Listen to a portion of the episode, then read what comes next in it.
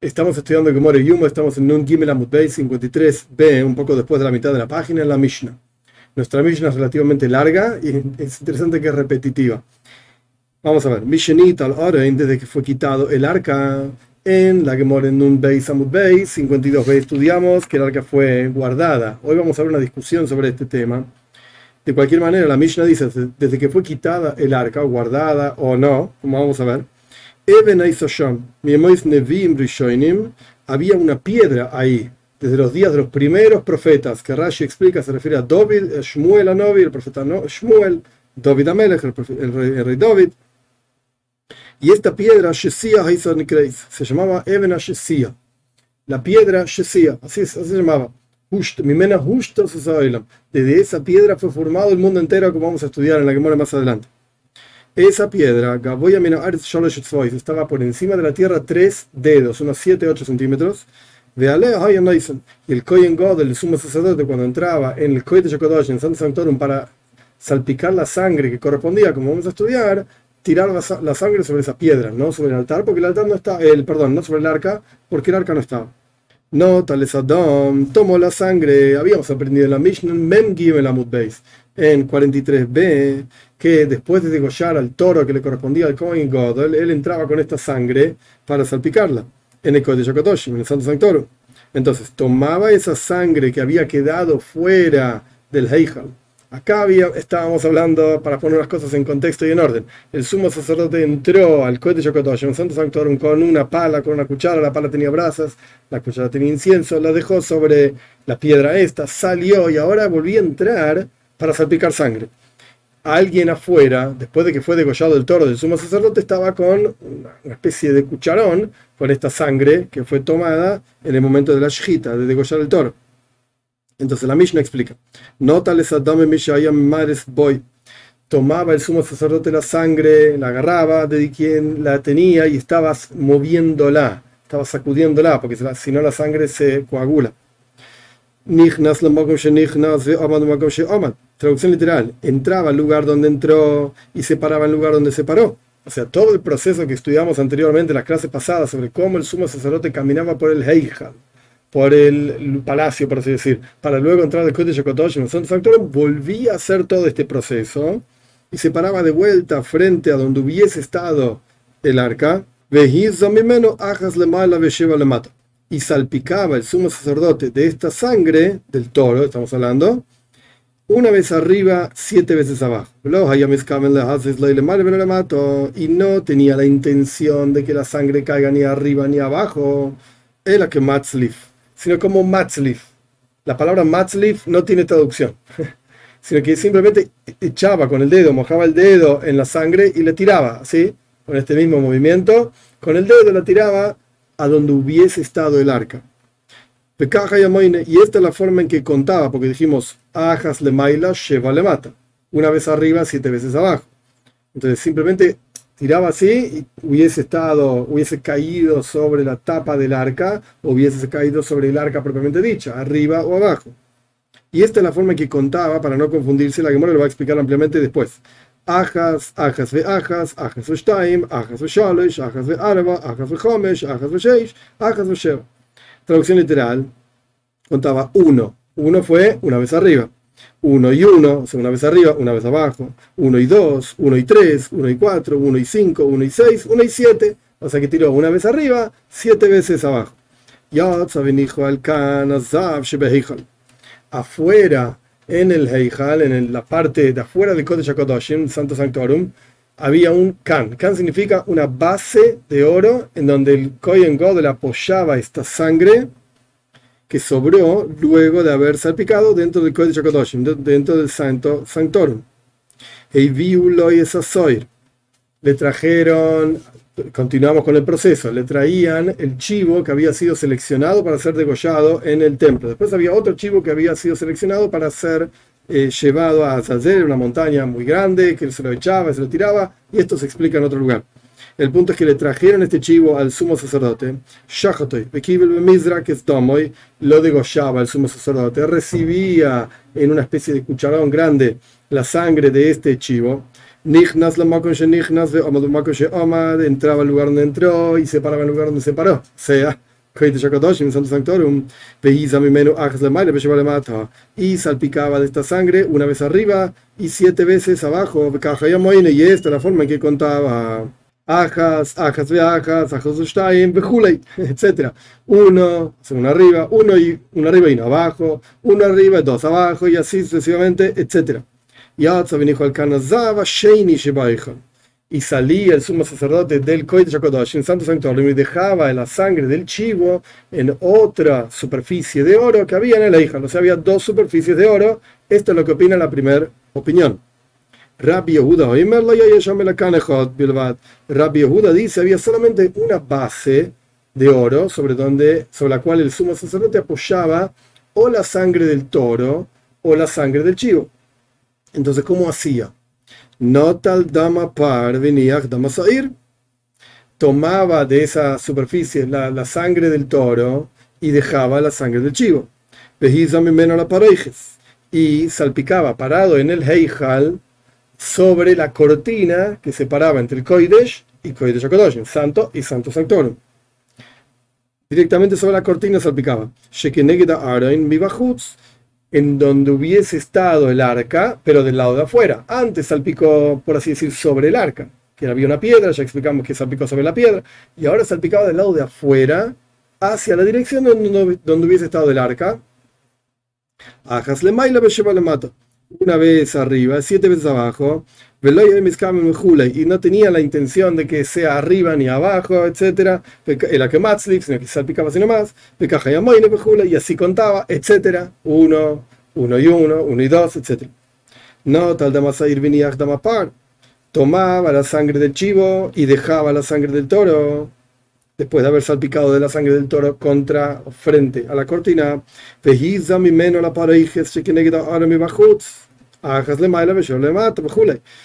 y salpicaba el sumo sacerdote frente a la cortina que separaba el Koidesh de Koidesh el Santo del Santo Sanctorum, de la sangre del chivo, frente a donde hubiese estado el arca, del lado de afuera, del lado del Koidesh, una vez arriba, siete veces abajo, etc. O sea, no tenía la intención ni de arriba ni de abajo, sino que Matzlip salpicaba así y contaba una vez arriba, una vez abajo, etcétera, etcétera. Ahora mezclaba la sangre del toro con la sangre del chivo, y ponía la, la, vasija que estaba llena en la vasija que estaba vacía para tener mezcladas y de vuelta la sangre del toro y la sangre del chivo y más adelante la que va la Mishnah va a explicar qué hacía con esta mezcla de sangres. Punto. Hasta aquí la Mishnah. Vamos a la que more. Mishenignas leikatane, el Mishenital tenan. La Gemore pregunta, plantea una pregunta interesante. Fíjate el texto de la Mishnah. Texto de la Mishnah no dice desde que fue ocultado, guardado el arca, sino desde que fue quitado el arca. Mishenignaz es guardado, Nital es quitado. Entonces, evidentemente, el arca, el arca no fue guardada como dijimos en la página 52b. Mm, que man, según qué opinión sigue esta Mishnah, que dice que el arca no fue guardada, sino que fue quitada, que mande Amar, Oren Gilale Babel. El arca fue exiliada a Babilonia. El arca se perdió en Babilonia. No está guardada, se perdió. ¿Cómo son estas opiniones? Tania aprendimos en una braisa lo siguiente. Rabbi Eliezer, ahí me dice Rabbi Eliezer, Gilale Babel. Le Babel el arca se fue al exilio a Babilonia. Shenemar, como está escrito, esto es un versículo relativamente largo. Y al año mandó el rey Nebuchadnezzar, Vayeviu Babela, y lo llevaron a Yehonia, al rey, a Babilonia, el rey judío, lo llevaron a Babilonia, im klei beis Hashem, con los utensilios más preciados de la casa de Dios. Ah, entonces, así como Yehonia se fue, ¿cuál es el utensilio más preciado de la casa de Dios? El arca. Se lo llevaron a Babilonia. Esto es lo que dice Rabbi Eliezer. Rabbi Shimon Ben Yochai, Oimer dice Rabbi Shimon Ben Yochai, Efectivamente, el arca se fue al exilio a Babilonia. Shenemar, como está escrito, lo iba a ser Davar Omar Hashem, no va a sobrar nada, dice Dios, a través del profeta, no va a quedar nada, van a destruir todo. Eilu hacer esa Esto se refiere a las 10 eh, diez mandamientos que estaban en las tablas, que estaban en el arca, no queda nada, se lo llevan todo a Babilonia. Esto es lo que dice Rabbi Shimon Ben Yochai. Rabbi Yehuda, Oimer, dice Rabbi Yehuda, no señor, no estoy de acuerdo. El arca se guardó en su lugar. Ahí abajo, sea donde fuere, del templo, monte del templo, etc., está guardado. ¿Cómo sabes? Shenema, porque está escrito. Y Vayiru Avadim Mina Koidesh al se veía las puntas de las varas con las cuales se cargaba el arca en, la, en el rostro del Dvir. El Dvir eran estas cortinas que separaban entre el Koidesh y Koidesh Akodoshim. Entonces se veían estas varas desde el lado del Koidesh, fuera del Santo Sanctorum, se veían las varas del arca. Y no se veían exactamente del lado de afuera, no se podían ver las varas. Y están ahí hasta el día de hoy. Estas palabras son claves. Y estaban ahí hasta el día de hoy. Punto. Con esto explica Rabbi Yehuda que hasta el día de hoy el arca está ahí. Hasta el día de hoy las varas del arca están ahí. Ahí no se ven. Está bien. Pero están ahí guardadas en algún lado. Bien. Y Rabbi Yehuda acá está discutiendo con Rabbi Shimon y con Rabbi Eliezer. Que ellos dicen que el arca se fue al exilio a Babilonia. Uplica de Ula. Y esto que estudiamos recién es una discusión con aquello que enseña Ula. ¿Qué enseña Ula? Es el nombre de un sabio. De Amar Ula, dijo Ula lo siguiente. Yo al Rabbi Masya ben Harash es Rabbi Shimon ben Yochai. Le preguntó a Rabbi Masya ben Harash a Rabbi Shimon ben Yochai en Roma.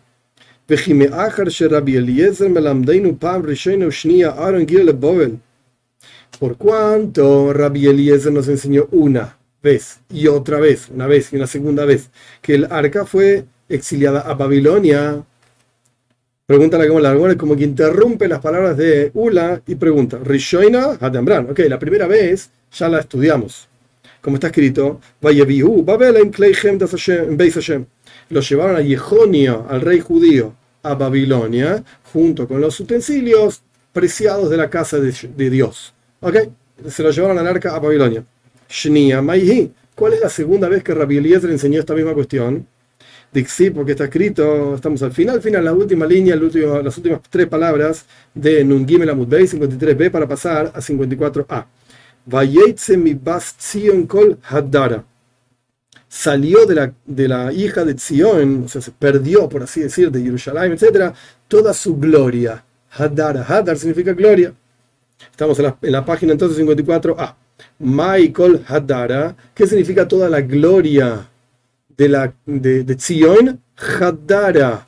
Heider significa cuarto. Hadar con Hei significa gloria. Heider con Ges significa cuarto. Hadar es como lo que está dentro de los cuartos, más cuartos y oculto dentro de los cuartos. O sea, el Santo Sanctorum. Salió entonces de, la, de, la, de Zion, volviendo al versículo, con todo aquello que estaba oculto en los cuartos de los cuartos, etc., el arca. Esto es lo que enseñó Rabbi Eliezer. Ahora volvemos a la frase de Masya Benjarash, Rabbi Benjarash, que le está preguntando a Rabbi Shimon Ben Yochai. ¿Por cuánto Rabbi Eliezer enseñó dos veces, de dos versículos diferentes, que el arca se fue a Babilonia? O del versículo que habla de Kleichem das Beis Hashem, de las, los utensilios preciados de la casa de Dios, el arca. O el versículo que dice, Haddara, toda la gloria de Zion se fue, o Haddara, todas las cosas que estaban guardadas en los cuartos más profundos, se fueron, salieron de Zion. Ato Continúa Rabbi Masya Bejarosh preguntándole a Rabbi Shimon Yochai, Mayato Oimer, ¿qué decís vos? Le preguntó Masya Bejarosh a Rabbi Shimon Yochai. O Marlo, y Rabbi Shimon contestó, She'ani Oimer Arobi Mekoimen Ignaz. Yo digo, dice Rabbi Shimon, el arca fue guardado en su lugar. Paréntesis, antes Rabbi Shimon dijo que el arca se fue al exilio. Por eso la que me planteó, pliga de Ula. Ula cita una enseñanza que discute con lo que dijimos anteriormente, en nombre del mismo personaje, Rabbi Shimon Ben Yochai. Pero una opinión dice que Rabbi Shimon dijo una cosa, y la otra opinión dice que Rabbi Shimon dijo otra cosa. En esta segunda opinión que está diciendo Ula, Rabbi Shimon dice claramente que el arca fue ocultada en su lugar, Shenemar, como está escrito, lo aprendemos del versículo que trajimos anteriormente en nombre de Rabbi Yehuda, ahora lo traemos en nombre de Rabbi Shimon, Vayarihu Abadim Begamer y las, las varas eran largas, etcétera, se veía y estaban ahí hasta el día de hoy. Punto. Esto es lo que dice Ula en nombre de Rabbi Shimon Ben Yochai. Paréntesis, Ula vivió muchísimos años después de Rabbi Shimon, no lo conoció, pero escuchó de sus maestros que Rabbi Shimon dijo esto.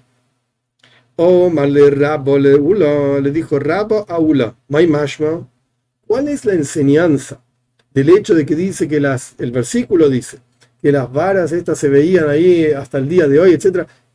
Esto me dice que fue guardado el arca. ¿Cómo, cómo extraes de ese versículo esta idea? porque está escrito, estaban ahí hasta el día de hoy. Está escrito, estaban ahí hasta el día de hoy, están ahí, están guardadas. Pregunta la hija de ¿acaso en todos los lugares donde está escrito en el Tanaj, en la Toira, en la Biblia, lo que sea, hasta el día de hoy, significa que eh, es hasta hoy, ahora que estamos estudiando esto? Esto es lo que está asumiendo Ula en nombre de Rabbi Shimon.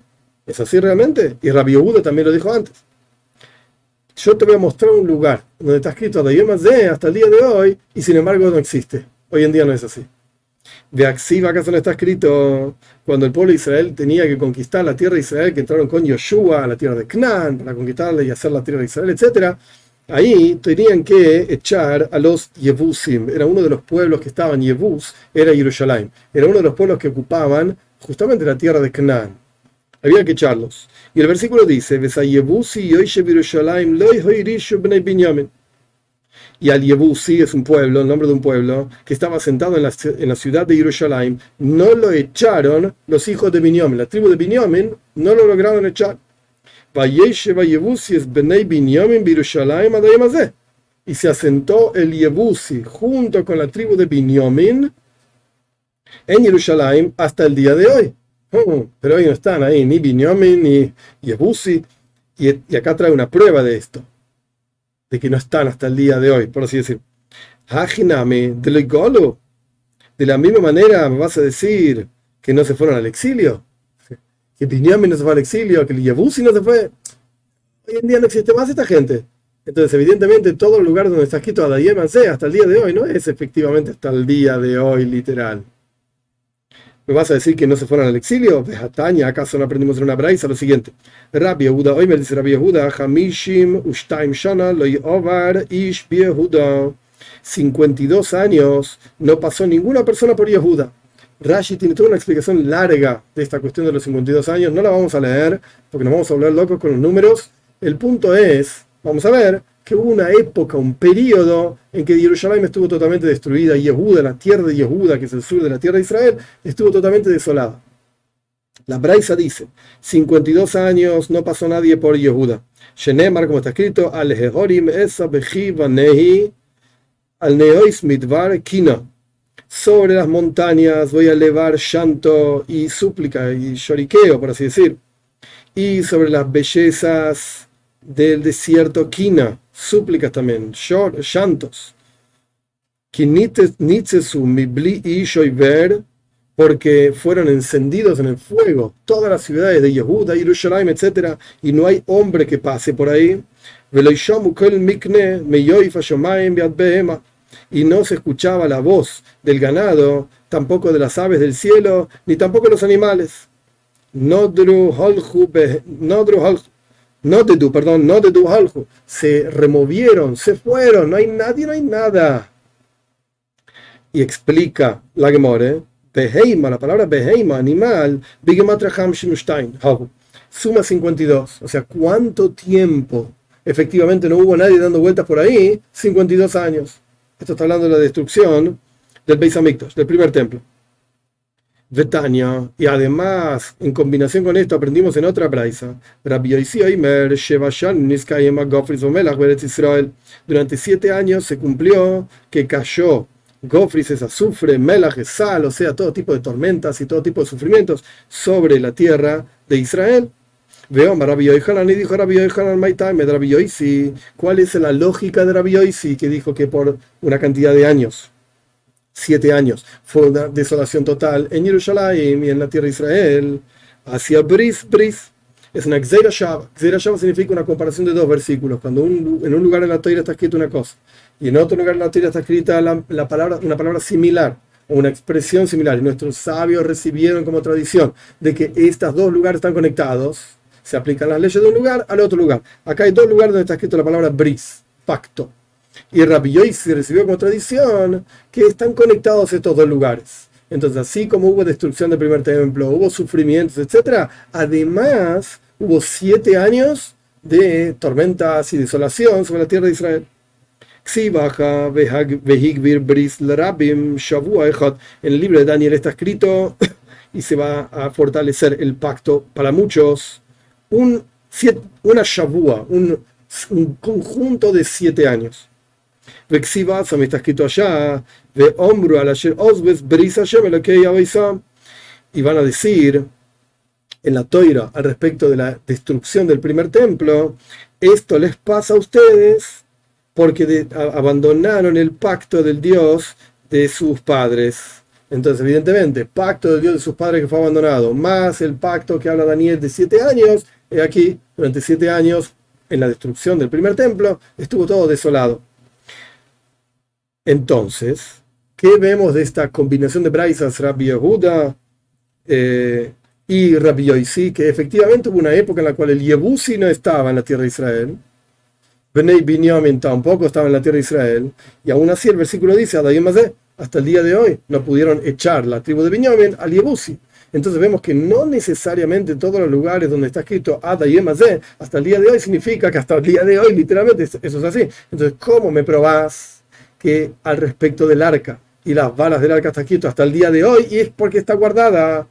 Quizá no está guardada. O Marley le respondió entonces, Ula, Arabo, Sham. Sham respecto del arca, está escrito Sham. Estaban ahí hasta el día de hoy. Dice que están ahí literalmente. Al respecto del Yabusi, los hijos de Binyamin, la tribu de, el, pueblo de Yabusi, etcétera, etcétera, está escrito, no está escrito Sham, ahí. Simplemente está escrito Vayu, además de, y fue hasta el día de hoy. No dice la palabra Sham, que hay una palabra adicional que te demuestra que efectivamente hasta el día de hoy está el arca ahí guardada. Pregunta la more, la hija de Xiv Sham le ¿Acaso todos los lugares, volvemos a preguntar, donde está escrito ahí, es porque es eterno? Mm, no me gusta. Me presentamos una contradicción. Umehem Shimon chamesh meois, de ellos, de entre ellos. Esto es un versículo de Dibre Ayomim, de Crónicas. De entre ellos fueron los de la tribu de Shimon al monte de Seir, al sur de la tierra de Israel, 500 personas. Upaltio, Benario, Rafia, Uziel, Bnei Ishai, Beroisham. Y estaban todos estos personajes, Paltio, Nario, Rafia, Rafia, perdón, eh, Uziel, hijos de Ishai. Ellos eran los líderes de estas 500 personas. Vayakues Sheiris Apleita, Leamolek, y golpearon a los que sobraron del pueblo de Amalek, y se asentaron ahí, Sham. Oh, acá es la misma palabra que usaron al respecto de las varas del arca. Sham, hasta el día de hoy. Ahí, hasta el día de hoy. Entonces vemos que eh, obviamente los hijos de Shimon no están en la tierra de Seir hasta el día de hoy. Eso es lo que sería hoy en día Arabia Saudita o lo que sea. Y, la que muere trae una prueba. Y ya vino Sanjeiriv, Melech el rey de Ashur en la época anterior a la destrucción del primer templo, Bilbel y confundió todas las tierras. No están ahí hasta el día de hoy. Olvídate. Se perdieron. Ve como está escrito, ve y van a eh, Osir, voy a quitar los límites de los pueblos, se van a mezclar a todos los pueblos, y ya no va a ser más este pueblo específico, este pueblo específico, están todos mezclados ahora y sus tesoros los robé, los voy a tomar como botín para mí. Entonces, evidentemente, no están Shama ahí hasta el día de hoy los hijos de Shimon en la tierra de Seir. Responde la que more, Tiufta. Ok, esto es una contradicción entonces. La opinión que utiliza el versículo de que estaban ahí las varas y se veían ahí, Sham, hasta el día de hoy, no es no es una prueba, ese versículo no es una prueba de que el arca fue guardada. No, puede ser que el arca fue quitada porque Sham, y ahí hasta el día de hoy, no es prueba de que es eterno, de que hasta incluso hasta el día de hoy. Punto. Oh, Rav Nachman, dice Rav Nachman, Rav Nachman trae otra opinión. Dice que los sabios dicen, los Jajomim dicen, antes estudiamos de Rabbi Yehuda, de Rabbi Shimon, ahora hay otra opinión, una tercera opinión. Jajomim dicen, los sabios dicen que el arca estaba guardada en el cuarto que se llama el Dira Eitzim, la casa de las maderas. Eh, si uno tiene el Beis Hamikdash en la cabeza, un pequeño dibujito, tenemos en la entrada del Beis Hamikdash, Lishkas Eitzim es acá. Lishkas Eitzim estaba acá abajo en la entrada. Esto sería lo que es el sur, hacia abajo, hacia la izquierda, mientras uno va caminando de, la entrada para hacia adentro, ahí los sacerdotes que tenían algún tipo de defecto revisaban las maderas que después iban a ser quemadas en el altar, como ya estudiamos también bastante tiempo atrás, que se subían dos maderos nuevos al altar todos los días, etc. Bueno, se revisaban esas maderas para que no tengan gusanos. Y los koyanim, los sacerdotes que no podían trabajar porque tenían defectos, de vuelta revisaban esas maderas. Eso se llamaba lishkas aitzim, el cuarto, la habitación de las maderas, o Lishkas Dira Eitzim lo mismo, el cuarto de la casa de las maderas, sea como fuere. Dice Jajomim, dicen nuestros sabios, que ahí estaba guardado el arca. Omar Rabnachman Baritzach, dijo Rabnachman Baritzach, Af Anan Namitanina. Esto lo aprendimos en una braisa. No es solamente una cosa que dice Rabnachman Baritzach, sino que lo aprendimos en una braisa. ¿Qué dice la braisa? Maisek Shaya Misasek una historia contaron con un sacerdote que estaba ahí paseando, por así decir, haciendo tonterías. Después vamos a ver qué estaba haciendo. Y vio que uno de las cerámicos, no sé cómo llamarlo, del piso, estaba medio raro, como levantado. Estaba diferente de los otros. Y fue y le dijo otro, che, mira, viene el Beis ahí en el templo, vi una, una de las, no sé, baldosas del templo que está medio rara. y no terminó de contar toda esta historia hasta que se murió. Inmediatamente de arriba, por así decirlo, mataron. Y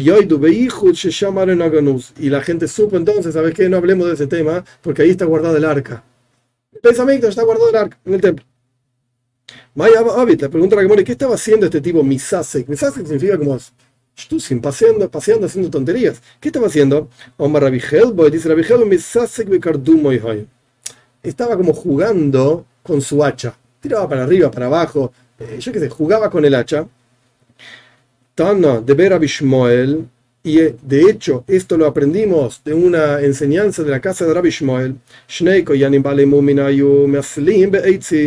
En, la, en justamente en este cuarto de las maderas que estudiamos anteriormente, había dos koyanim que estaban ahí, que eran defectuosos y por eso no podían trabajar como sacerdotes. Estaban ahí quitando gusanos de las maderas. Y se le cayó el hacha a uno. Imaginemos madera golpeando la madera con el hacha y se le cayó el hacha a uno de ellos y cayó justo sobre la, sobre la baldosa que estaba como medio floja, porque ahí abajo estaba el arca guardado. Y salió un fuego del cielo y se lo comió a este coin. para que no cuente, para que no diga nada. Esto es lo que dice Jajomim. Rabbi Yehuda Rome. Rabbi Yehuda presenta una contradicción. Sí, está escrito en un lugar. Se veían las puntas de las varas, ahora volvemos al asunto anterior, el arca dentro del Kodesh HaKodoshim, Santo Sanctorum, las varas eran más largas que el espacio del HaKodoshim, entonces salían para afuera un poquitito. Salían para afuera, ¿cómo vamos a explicar? Si por el otro lado está escrito, y no se veían afuera. Entonces, podías ver las varas? No, las varas no se veían, pero algo se veía de las varas porque como que sobresalían por afuera de la cortina. Entonces, ¿cómo funciona? Nirim nirim se veían y no se veían. Pero esto no ayuda a entender muy bien qué significa se veían y no se veían. Taña, la miaje, aprendimos en una braisa lo siguiente también. Se veían las puntas de las varas. Puede ser que no se movían, o sea, no salían del Kodesh Kodoshim, no sobresalían por fuera del Santo Sectorum.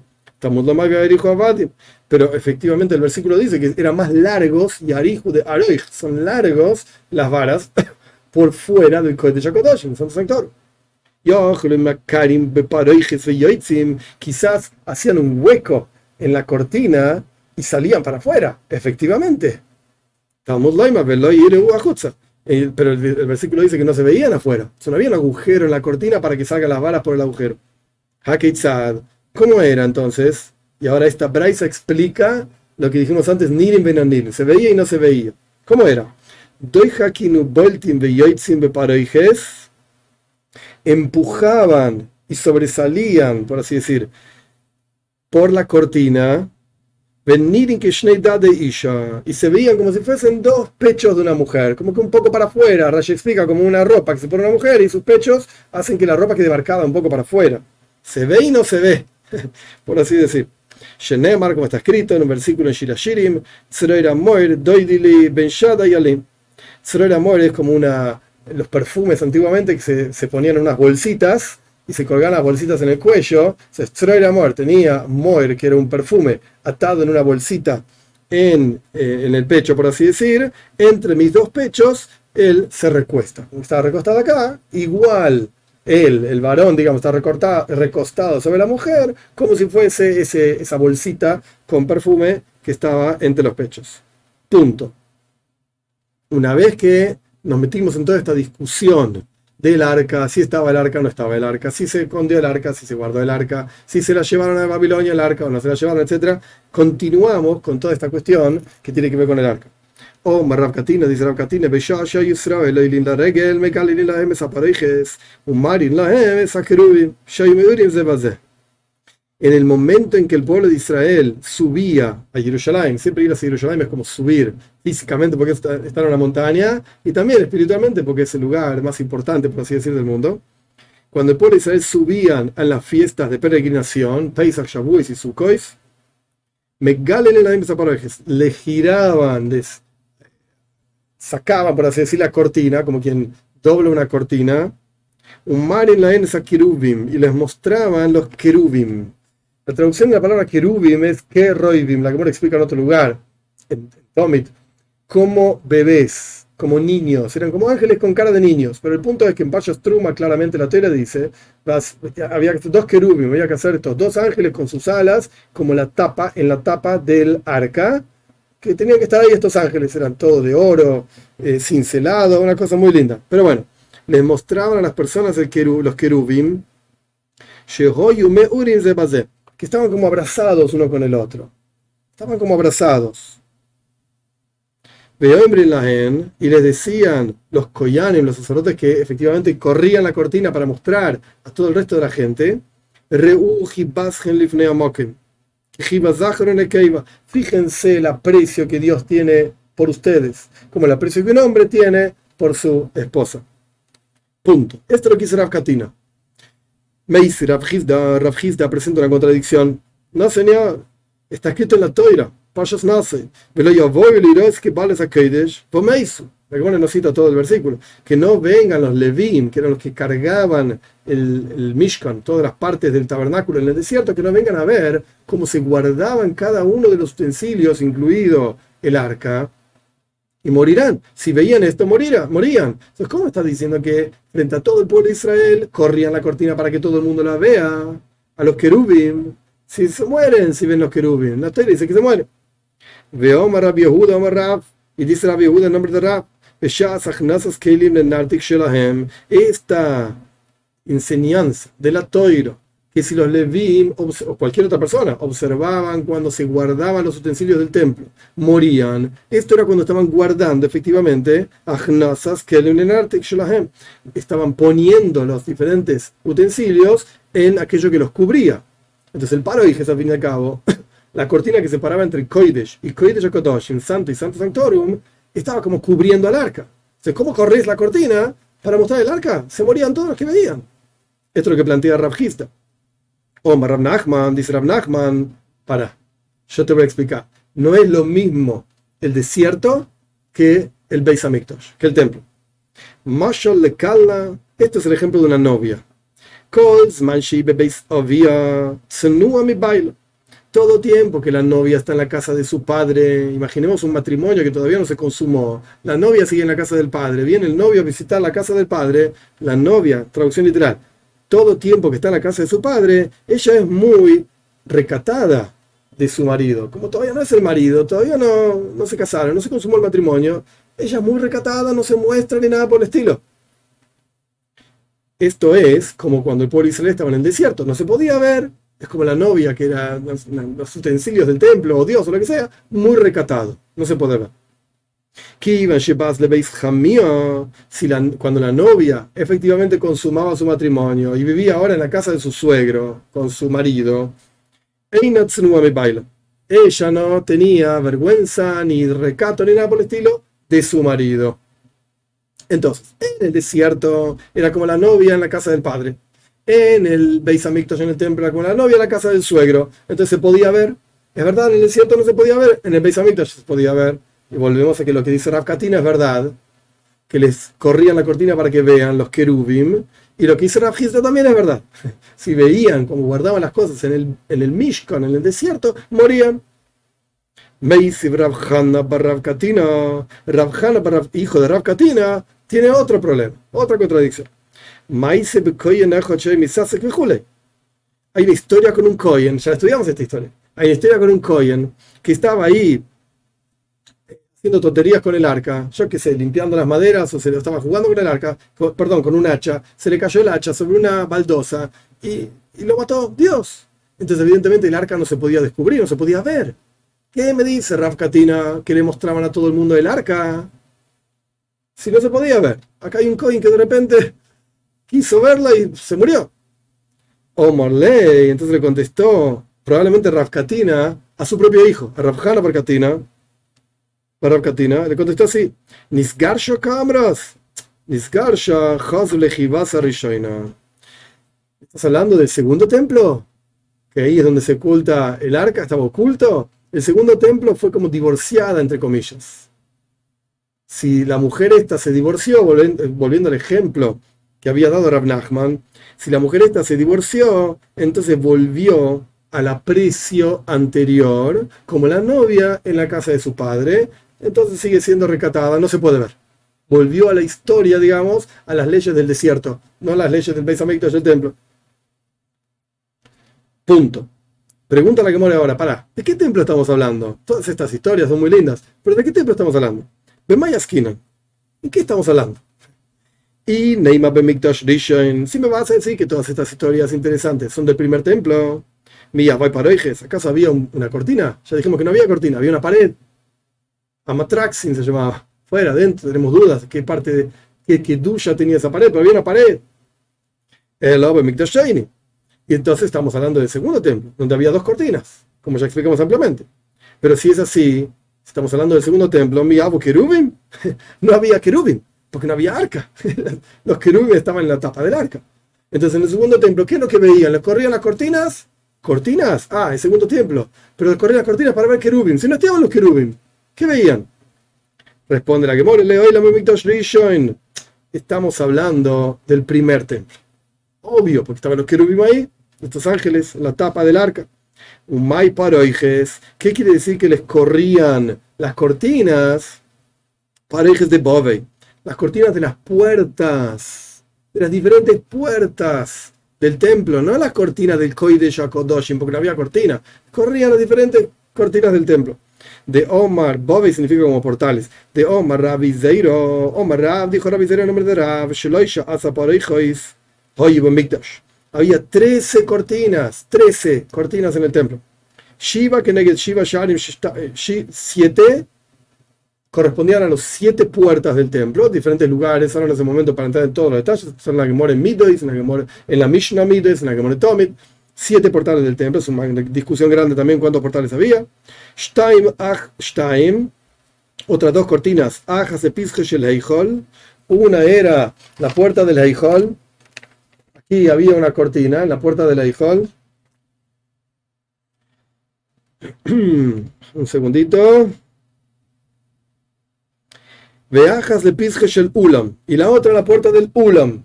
Esta la puerta de la hijo, la puerta, la puerta de la hijo es acá, la puerta del uno es acá. En diferentes portales había diferentes cortinas. Veajas de Pizheshel Ulam, perdón, ya leímos esto. Una la puerta de Ulam, Stein Bitvir, Stein Kenegdan Boalio. Dos en el Dvir, que el Dvir es la pared que separaba Koidesh de Koidesh a Kodoshim.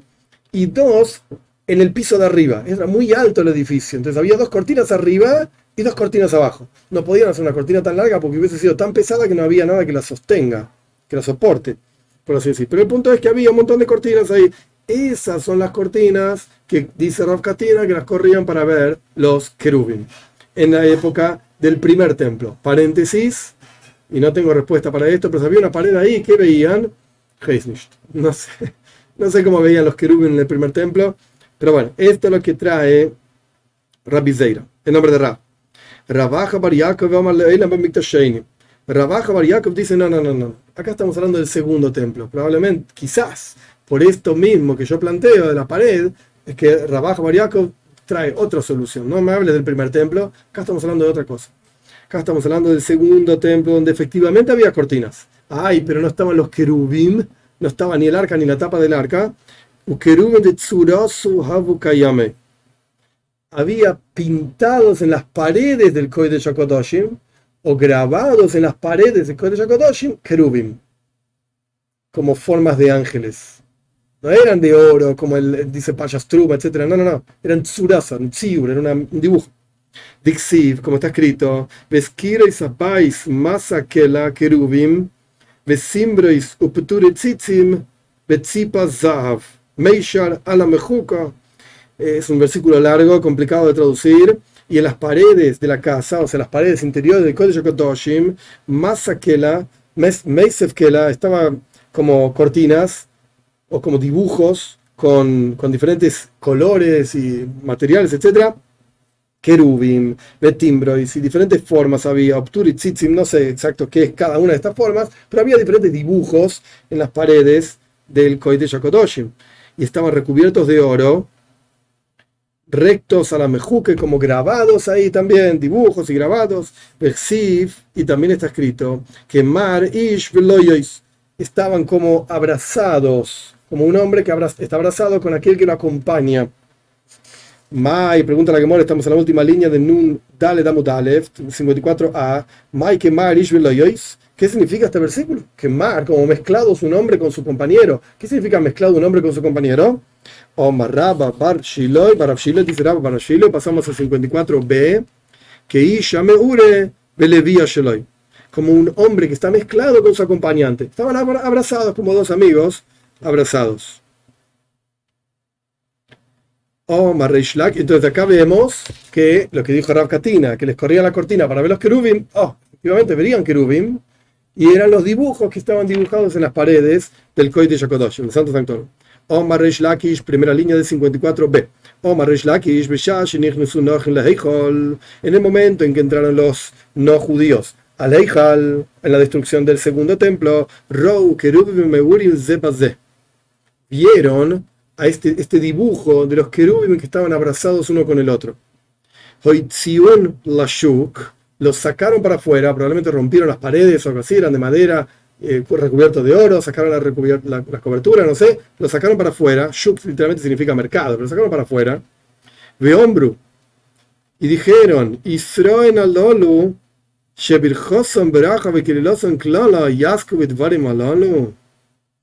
estos judíos, cuya bendición es bendición y maldición es maldición, mirá las cosas en las que están pensando. Como dos que están abrazados uno con el otro, esto es, por así decir, el Dios de Israel, está todo el día pensando en, intimidad. Miyad Hizilum, e, e, inmediatamente los despreciaron, a los querubim ahí los rompieron, los despreciaron, los este, los desgraciaron, algo por el estilo.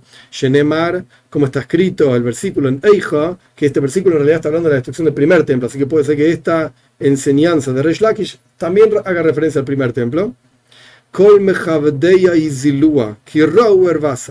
Todo aquello que era su honor lo despreciaron porque vieron su desnudez. Evidentemente lo sacaron hacia fuera los querubim o la tapa del arca si es que estaba, o se la llevaron a Babilonia, o, o, en el segundo templo que no estaba, y en las paredes del templo, sea como fueren, lo, lo, mostraron, aquello que estaba oculto lo mostraron y lo despreciaron por completo. Estamos en Nun Damut Beis, 54b, casi la mitad de la página, y Dios mediante seguimos la clase que viene.